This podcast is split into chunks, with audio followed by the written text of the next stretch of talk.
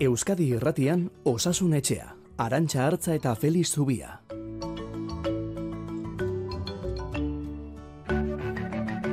Kaixo, egun onda izuela denoi, hemen gaude bai, zuen zain, egia esan, osasun etxeko ateak zabaldu ditugu, orain arte jasotako edukui guztiak eta gai eta galderak azalaratzeko garaia da hau guretzat, beraz, hasi gingo gara, amarrak arte, Igor Martinez Telezea, soinu teknikari dugula.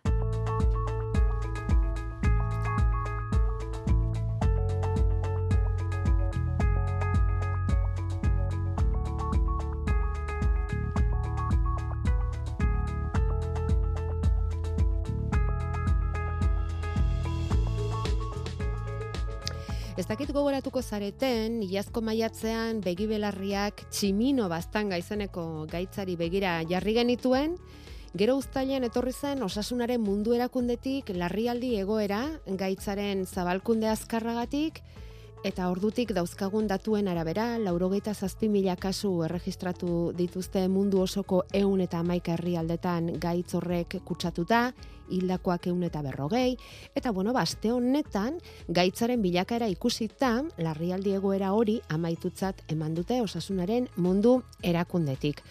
Honela txua hasi genuen gaur zortziko saioa, kasu hartan COVID-19 inguruko nazioarteko larrialdia bertan bera geratu zela kontatuz, gaur gauza bera, baina tximino baztangaren inguruan.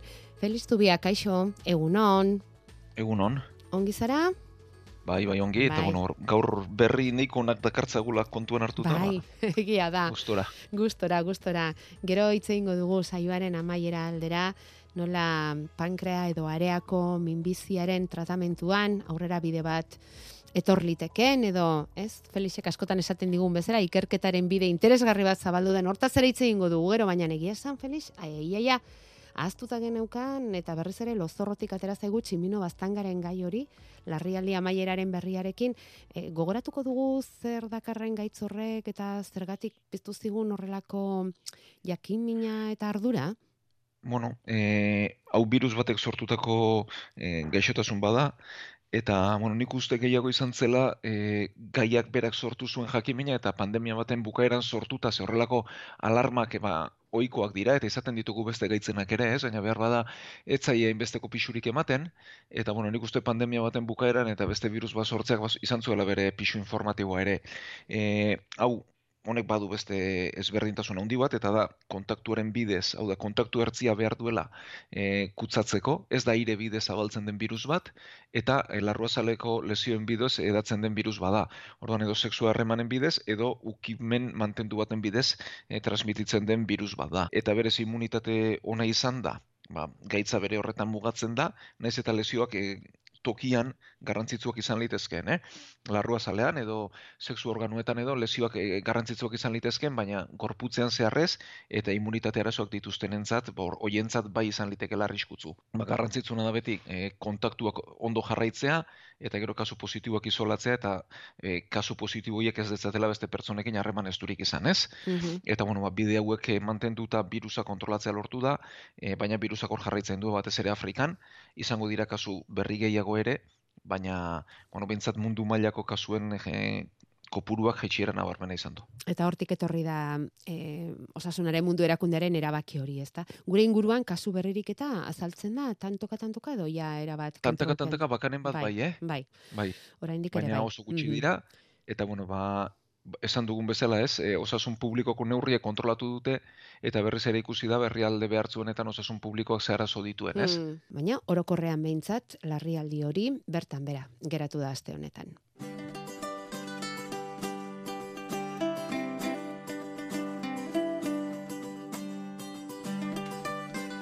Gure e-maila, osasunetxea abildua eitb.eus.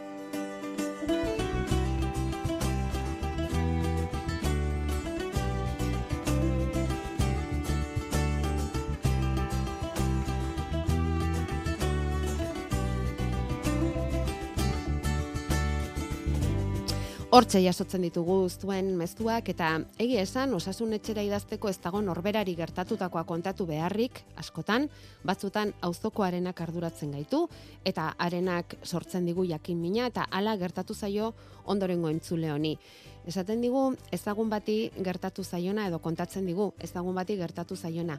Mendira joan eta sugeak heldu dio. Ahalik eta azkarren joan dira Bailarako ospitalera eta handik Donostia ospitalera bideratu dituzte zainketa bereztien unitatera. Ta gure galdera da, dio, nola eh, aktuatzen du sugearen pozoiak gure gorputzean eta nola tratatzen da hori. Eta bide batez, guri gertatuko balitzai zer egin beharko genuke. Oso importante alda azkarri biltzea. Bueno, Feliz, zer esan behar diegu? Bueno, ba, galdera oso polita dela eta denok ikasteko balioko digula. E, gure artean ez dago zuge izugarri pozointzurik, hemen zuge gorria daukagu, e, bueno, badakizue e, ez dela berdina e, iparri xurialdean eta ego xurialdean edo mediterranearri xurialdean dagoen zuge gorria. Hau Euskal Herrian barruan badira bi zuge gorri mota, baina e, danak oso antzerakoak dira eta pos, mm, elkarrekin azaldu ditzakegu. Ez eta bi, e, bi azpi mota diferente izan. Gaur e, eskutuan egongo dira nola nahi ere, eh? Bai, bai, bai, hor daude. Eta lehenik eta baina ez bentsat, e, ba, prebentzioa beti bezala, ez? Bai, bai. Eta egun beroetan, eta bueno, orokorrean mendian gaudenean, ba, kontu berezi izan behar da eskua zulotan sartzean, Ja. Ez edo azpialdetan eta sekula harria gora ez jaso. Ja. Hori bentsat prebentzio moduan. Bai. E, gure artean badira kanpotik ekarritako zuge arraroak ere, Oda, ba, jendeak badu ditura maskota moduan edo ekartzeko zuge batzuk, batzuk pozointzuak eta gero azpertu eta askatu egiten dituzte. Baina, bueno, horrek, horiek orain dibentzat gure artean ez ditugu ikusi. Zu daukazun, bai, zu daukazun irudipena da, kasu honetan zuge gorriren baten helduka da izango bai. zela, ez? Bai, bai, bai, hau zuge gorriaren heldua da, eta bueno, horri buruz jardungo gara. Vale. E, normalean, pozoinak indar gutxi du, baina sartu dezake, orduan, e, zaztatekoren tokian normalean eskuan izaten denez, ba hor, e, tokian bertan haunditua sortzen da, e, haunditu hori edatu egin liteke, eta handitu horrek e, bezoko muskuluak txikitu litzazke eta muskulu asko e, txikitzen denean guk horri errabdomiolesi esaten diogu, hor sustantzi toksikoak sortzen dira eta hauek kaltegarri izan litezke. Eta kasu txartxarrenetan koagulazioaren arazoak sortu ditzazke eta giltzurruneko arazoak. Baina bapatean? Ez, orduan ordutara. Vale. Orduan hori da, e, hau da, zaztateko izan, bai. eta nabaritzen dugun askotan, e, zugeak zaztateko egiten du, baina e, pozoin gutxi sartzen da. Uh Hau da, arriskuak zartutako e, pozoin kopuruaren araberakoa da. Ados. Eta e, pozoinak ez duen ezin darra undirik eta zugeak normalean pozoina urresteko joera duenez, bai. e, zaztatekoaren larritasuna neurtu behar izaten da.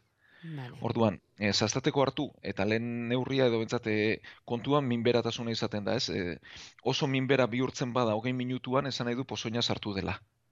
Uh -huh. Minikaragarririk ez badugut ez bada unditzen, ba hor pozoin gutxi dago eta gero pozoin horrek kalte egiten du urrengo lau zei ordutan eta giarren e, kalte hori eta arazo hori urrengo hogeita lau ordutan berrogeita sortzi ordutan garatzen da.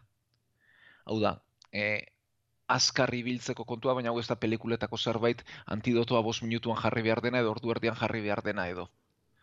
Bada tartea lau ordutaraino esaten da mentzat antidotoa jartzeko. Vale. Ze antidoto bat badago honik kontra egiteko. Vale. Baina, Orduan, horrelako bai. kasuetan, e, ospitale txikietara, e, bueno, men esaten dutenagatik, ospitale bai. txikietan, igual, edo eskualdetako ospitaletan ez daude hain prestaturik, horrelako kasuak hartatzeko, eta horregatik bideratzen dira bai. e, ospital nagusietara.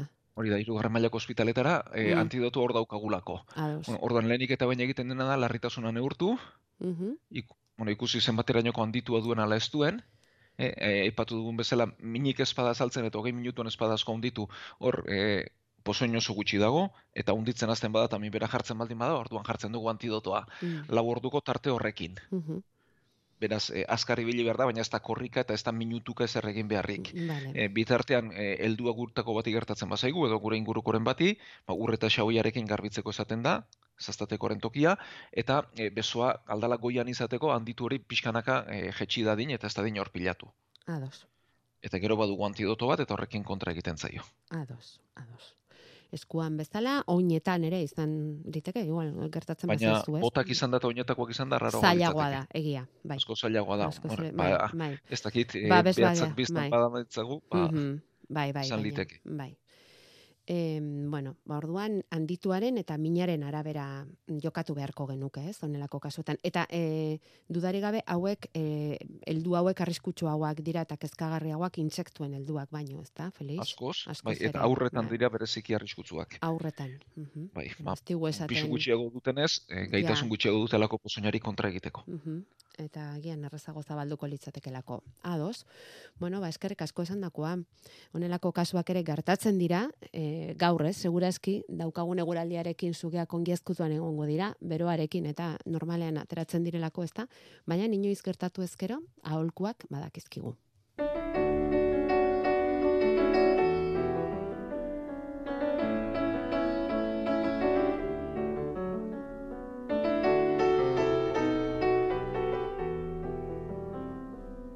WhatsAppa 688 666 000 bapatean osasunetxean sartzeko. Hau aritzen mezua da, eta berriki gertatu zaiona kontatu digu, ipuin batean bezala. Okerrena da, ipuina ez dela ingoixoa, eta berari gertatu zaiola, eta kezkatua dagoela.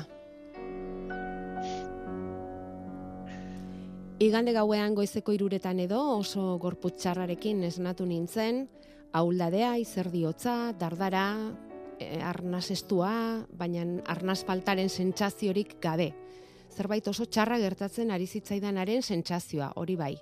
Larrialdi telefonora deitu nuen, hiru pertsona desberdinekin hitz egin nuen, eta ia minutu ondoren azkenak esan zidan, ea nire kabuz, herriko ambulategira joateko aukerarik bauten eukan, ospitaleko larrialdiak gainezka omen zeudela eta. Saturatuak zeudela eta ezin zutela inor bidali, eta ordu erdi edo itxaroten manuen, ambulantzia konzertatu hori ulertu nion bidaltzen saiatuko zela, bakarrik bizi naiz eta bizilagun bati edo taxi bat deitzeko aukeraz ere galdetu zidan. Eta denbora tarte horretan, mm, bueno, ba, pulsiometroa jarri nuen, oksigeno saturazioa uneko laurogeita mazazpi neukan, pulsakzioa larogeita emezortzi. Hogei minutu ondoren dardara gutxitzen hasi ziren, arnasa nahiko normal hartzen hasi nintzen, izerdi hotzik ez, tentsioa ere hartu zuen eta amaika eta lau zeukan, normalean tentsioa nahiko basua izaten dut, dio. Gero nabaritzen dituen estrasikstoleak ere, baina azken urteotan egunero dukitzen ditudanez, takikardia edo fibrilazio zantzurik ere ez, lasaiago nengoela ohera sartu nintzen berriro eta gorari, gora berarik gabe lo egiteko aukera izan nuen. Eta horri erantzten dio, egunean zehar orkatila puztu egiten zaizkiola, sabel ingurua ere bai, nonbait likidoen erretentzioa ere badauka, e, bihotzerrea ere izaten du, mm, ez dakit zer pasa zen dio. Ez dirudi bihotzekoa izan zenik, antsiedade episodio fuerte bat izan ziteken, goizeko iruretan lotan nengoela gerta ziteken hori, edo hipoglusemia, edo infekzioren bat, edo hipotentsioa, ez dakit, baina kezkatuta nago gertaerarekin eta kezkatuta larrialdi telefonotik jaso nuen erantzunarekin. Ez dut inorentzat zama izan nahi, baina osasun kontuetan adituak ez garen ontzat zaila da baloratzea noiz joan behar dugun larrialdietara eta noiz ez. Zure iritzi ezagutza eskertuko nuke. Bueno, eskertu behar digu berari, bai, hain, hain xe kontatzeagatik gertatu zaiona, Eta bueno, propio irakurri nahi izan dugu berak bidali diguneran, ba nik zer dakit Felix, e, igual mm, beste norbaiti antzerako zerbait ere gertatu zaiolako. E, ez mm, behar bada gauza berbera, baina antzerakoak gertatu ohi dira. Eta eta honelakoetan eta goizaldeko berak esaten duen bezala ordu batean horrelako zerbait gertatzen zaizunean, ba igual ez da lehen da biztiko pensamentua larrialdietara joatea, ez da, baina oso gaizki sentitzen bazara, ba, ba Bai. hori ere hor dagoela jakin behar da, eta horrelako kasuetan zer egin, noiz arduratu, ze Honek gertatu bi- zaio. Bai, galdera honek bi, bi bide ditu, ez? E, bat da larrialdi deiari emandako erantzuna, eta beste gauza da gertatu zaiona. Orduan, e, ez dakigu larrialdi deieketako prozedura nola joan zen, eta kasu konkretu ez hitz egitera ez noa, ze hori ez badakigu, ba, bueno, alperrik aritzea da, e, ezagutzen ez dena zehatz mehatz, ez? Baina, bueno, e, guk normalean bat bat bira deitzen dugunean, edo gero oso, e, bat bat biak berez e, baditu gero azpia talde xente, ez? ba, baditu zuhiltzaileak, baditu poliziak, e, e, Bai. erraitakoak edo ertzantza, Bai. e, badu osasun erantzun bat, baditu beste erantzun bide batzuk ere, eta bueno, osasun erantzun ematen denean, e, hor bada horri, e, hau da, larritasuna neurtzeko bide bat bada. Mhm. Ez, e, hori protokolo bidez egiten da lan, eta e, ematen dizkiguten datuen arabera, erabakitzen da ze larritasun duen ala ez duen, eta horri e, ze baliabide dagokion, ez? Eta gero kasu bakoitzari ematen zaio bere erantzuna. Ea, medikoa bakarrik behar duen, e, ambulantzia normal bat behar duen, ambulantzia medikalizatu edo mediko duna behar duen, hau da, e, larritasuna neurtu eta horri ematen zaio erantzuna. Bai, Orduan ez dakiguna da, ze informazio jaso zuten, claro, pentsatu behar dugu telefonoaz beste aldean dagoenak guk emandako informazioaz lan egiten duela, ezin duela pertsona ikusi. ja, Eta horren arabera ematen da erantzuna. ja. Orduan, bueno, ba, ez dakigu kasu konkretu honetan nola joan zen, baina horrek horrela funtzionatzen du, eta kasu ia denetan mentzat ondo funtzionatzen duen zerbitzu bat da, eta bai aritzek edo bai beste norbaitek larritasun egoera bat baldin badu, deitu dezala eta horretarako dago zerbitzu hori. Gero bestere gauza bada, em, zai zaudenean, eta horrelako Bai. larritasuna duzunean, minutuak luze egiten direla, ezta? Hori da. Eta zerbitzu iristen denerako iruditzen zaizu eternitate bat pasa dela horrez. Bai. Baina, bueno, hori bentsat bat da. Eta gero bestea da, e, gaitza edo, bueno, zer gertatu zitzaion. Bueno, esan dezakegu bihotzeko bat ez zela bentsat. E, bihotzeko bat izaten dugunean, e, bularraldearen erdialdean min bat izaten da, eremu bateko ez puntu konkretu batekoa, Oda, min zabalago bat izan ohi da, pixu modukoa, eta ez dena ez arnazketa ez mugimendu eta posturarekin aldatzen. Hori da bihotzekoren sintoma nagusia eta horrelako min bat e, da behintzat kezkatu edo mugitu erazi beharko gaituena. Orduan, hori izan gabe bera kontatzen duen gorputz txar hotzikara ondo ez hoien aurrean, e, bueno, hiru aukera zabaltzen zaizkigu. Bat da, e, berak, eta gainera biak e, berak aletu ditu hirurak. E, hipoglusemia bat ez da, e, azukar, jait- e, azukre jetxiera bat ez da, ze azukre hartu gabe ez da sekula hobetzen, beraz azukre jetxiera bat ez da. E, izan liteke alde batetik sukarra, ez? E, sukarra hotzikarak sortzea eta hotzikarak horrelako gorputz txar bat eragitea ere. Bai, Baina, bueno, sukarrik ez badu izan, ba hori ere baztertu genezakeia. Baina antzerako sintomak sortu ditzazke. Justu, sukarra izaten dugun momentuan, mhm, hotzikarekin hasi eta horrelako korpuzar sentsazioa tripako mina ondo eza izan litezke. bai, Vale. Beste aukera bat da, guk erantzun bagala deitzen diogun e, zerbait gertatzea. Eta batez ere, e, sabeleko digestio txar bati lotua. Hau da, e, zer gehiegizko e, janaldi bat egiten badugu, edo digestio txar bat egiten badugu, urdailean zerbait sartu, esteetan hasi eta esteetan aurrera egitea kosto egiten bazaio, ezin bada ondo lixeritu, ba, urdaila bera handitu liteke, eta gehiegizko handitu horrek sortzen du erantzun bat gorputzean izerdiotzarekin, ondo ezarekin, botalarriarekin, gorputz txarrarekin. Eta askotan botaka eginda arintzen den e, gertaera bat izaten da. mhm, Eta bestela, e, edo aurrera egitea lortzen du, eta digestioa arintzen denean bat desagertzen zaigu. Horrelako zerbait izatea ere posible da. bai, Eta hirugarren aukera, antzietate krisi bat izatea da. vale, Ez, e, urduritasunarekin, kasu horietan e, eskuetan txingurritu nabaritzen da askotan, e, bihotza oso azkardoala, arnaza azkartzen, eta arnazketa azkartu horrek, berak gorputzeko e, CO2 kanporatzea dakar neurri, gehiagizko neurrian, ondo ez aukertzen du, eta kurpil zoro batean sartzen gara bai, e, minutu batzuk irauten dituena. ja, Beraz, azkenengo bi aukera horietan geratuko ginateke. mhm, E, ez da gauza larria, gertatu zaiona, bat ala beste, e, jakitea oso zaila izango da zer izan den, ze ez dago frogarik hori e, atzemateko, eta bueno, esango dioguna da, beraz, e, errepikatzen baldin bazaio, ba, be- begiratu litekela, baina ez dela gertaera larri bat izan. bueno, momentuan larritu da, normala den bezala, gainera horrelakoak eh, gauean gertatzen direnean, Felix, gehiago larritzen gara. Askoz gehiago, Askoz gehiago, ez? askoz gehiago, eta ez Ilunak- dakigunean zer den, oraindik ere sartzen gehiago gara, hori da, eta zenbat eta larriago gauden, orduan eta egoera izaten da okerragoa, ez da? Hori da. Baina, bueno, vale? Bueno, entzule guztientzat, ez? Azkenean, Bai, bai, eh, bat bai. telefono ere horretarako dago, bai, bai, erantzuteko dago, eta Bai. behar denean erabiltzeko. hori da. Eta gero, ba, izan daiteke edo liserik eta txar bati lotutako izan ziteken, eh? E, alako gertaera bat, edo eta antsietatearena. Em, egun ematen igual hartu beharko dugu tarte bat, antsietatea, eta mm, buru osasunari errepasatxo bat egiteko ere, ez, Felix? Bai, ba, guztu handiz. Bai, kasu asko eta eta asko entzuten den kontua delako eta behar bada zure aholkoak ere ongi etorriko zaizkigu guztioi. Osasun etxea. Bueno, eta aste honetan, e, argitara eman da nola probatu duten ARN motako txertu bat pankrea edo arearen arean izan oiden minbizia tratatzeko. Eta hau da Felixek hasieran aipatzen zuen beste albiste ona. Ezaguna da minbizi hori gogorrenetako badela eta osasunetxeko jarraitzaile baldin bazarete jakingo duzu era berean pankrea edo area feliztubiaren aztergai handienetako badela.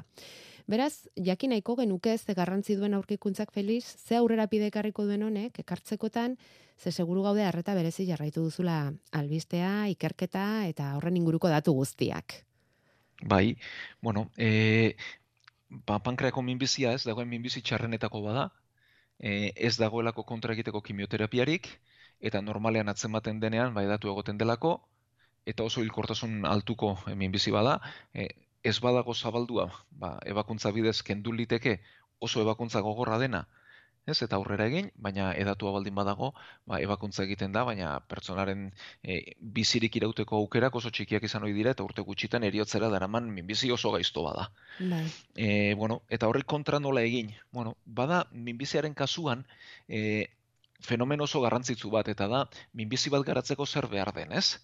Horda, minbizi bat garatzen da zeluletan e, mutazio bat gertatzen delako, aldaketa bat gertatzen delako bere material genetikoan, eta zelulori kontroli gabe azten delako.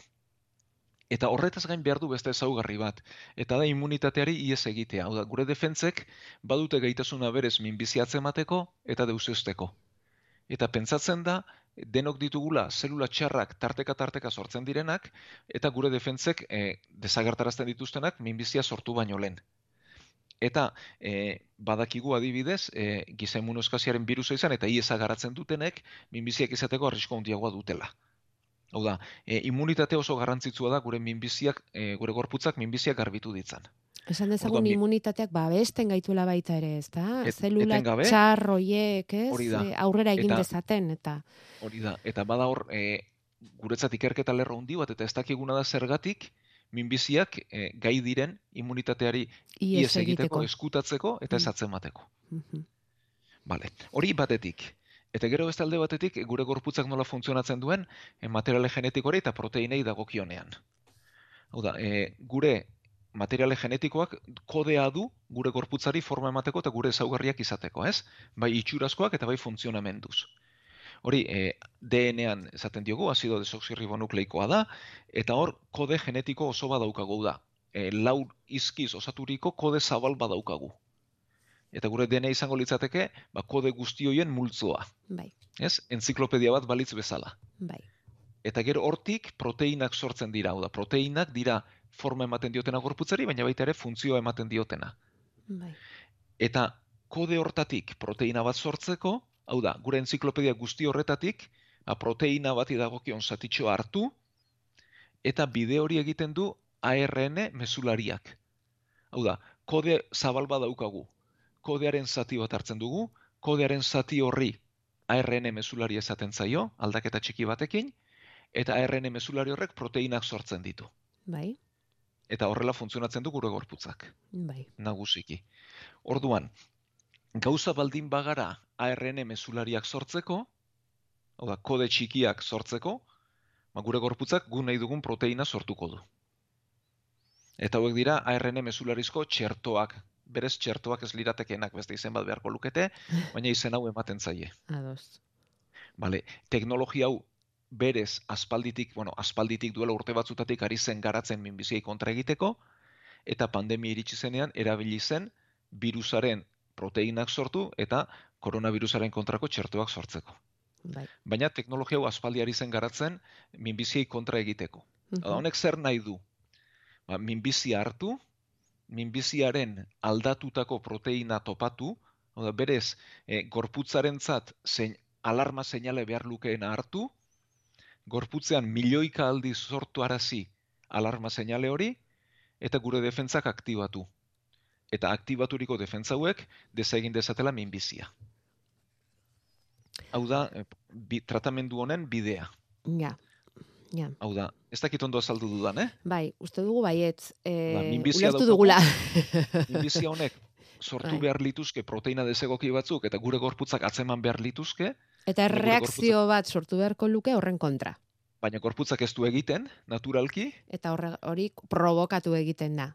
Hori da, guk egiten duguna da, milioika aldiz proteina hori sortarazi, Mhm, eta hor sortutako defentzek kontra egin minbiziari. Bai. Bueno, eta hau eginda eta erabili da pankreako minbizia duten kasutan. Eta kasu batzutan funtzionatu du, eta badira 18 hilabetez sendaturik dauden pertsonak. Orduan oso berri ona da. Ja. E, zuhurtziz interpretatu behar dena, hau da, hau ez da bihar erabiltzeko kontu bat, Mm, baina bide bat zabaltzen digu, eta nahiko aurreraturiko bide hau da, hau ezagutzen genuen, mhm, hau bagenekien bazela, baziren urteak probatzen ari zirela, mhm. baina orain ja, esango dugu, gaixo konkretutara ekarri da, eta funtzionatzen hasi dela ikusi da. Bai, eta gainera ikusi dugu eh, oso, ez dakit, bueno, esan duzu txerto etzaio, ez, ez geniokela deitu beharko, baina, bueno, denok ulertzeko, ez? Bai. Txerto hauek oso pertsonalizatuak direla, oso pertsonaren neurrira egindakoak, ez da? Noski, mm, bakoitzak duen e, minbizi horren ez daugarriei aplikatu beharko litzaieke, orduan baita ere pertsonalizatu egin beharko da, eta azken aldian honetan esaten ari zarenaren arabera, Feliz, minbiziaren kontrako hildoa hortik doa, ez? Bai, honek dakar, hor- hau da, e, dakarrena da, orduan, egin behar dena da pertsona horren minbizia erauzi lehenik eta behin, eta jakin minbizi konkretu horrek zein aldaketa duen. Orduan, honek alde batetik dakar norberarentzat sorturiko ARN mezularizko ba, txerto bat edo tratamendu badakarrela, ez?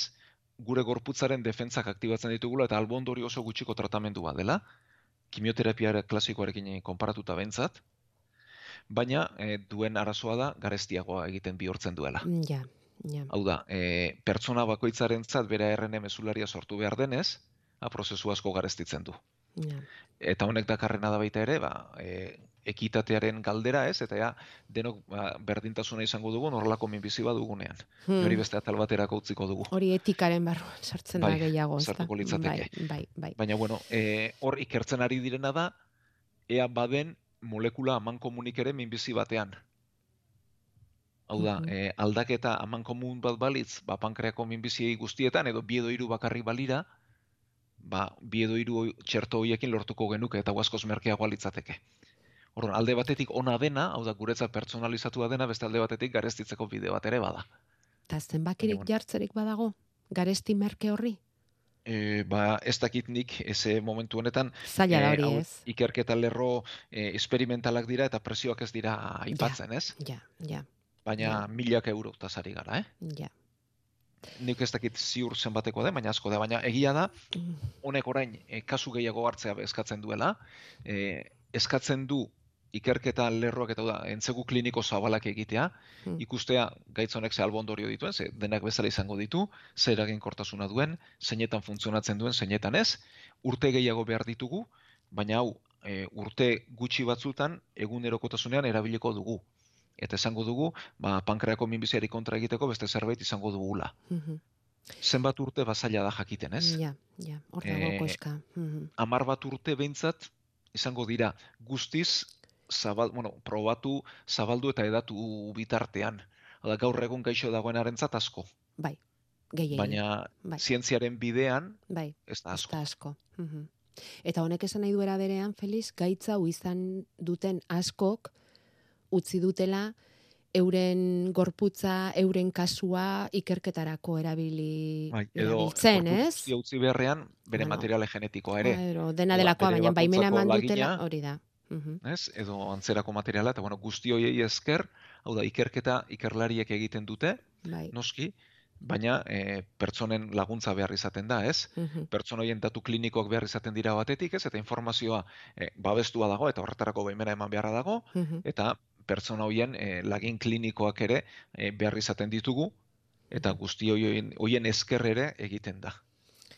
Bueno, ba, ados, ados. Eskerrik asko azalpen hauen gati guztien gatik, ze berri honak dira, baina e, batzutan ulertzea kosta egiten zaigu, eta hortan saiatzen gara osasunetxean alde neurrian behintzate, ikerlarientzako hain normala den, eta hain egunerokoa den hizkuntza hori, geurera ekarri eta geuk ulertzeko moduan azaltzen. Feliz Tubiak egiten du lan hori osasunetxean eta eskertzen dizugu Feliz.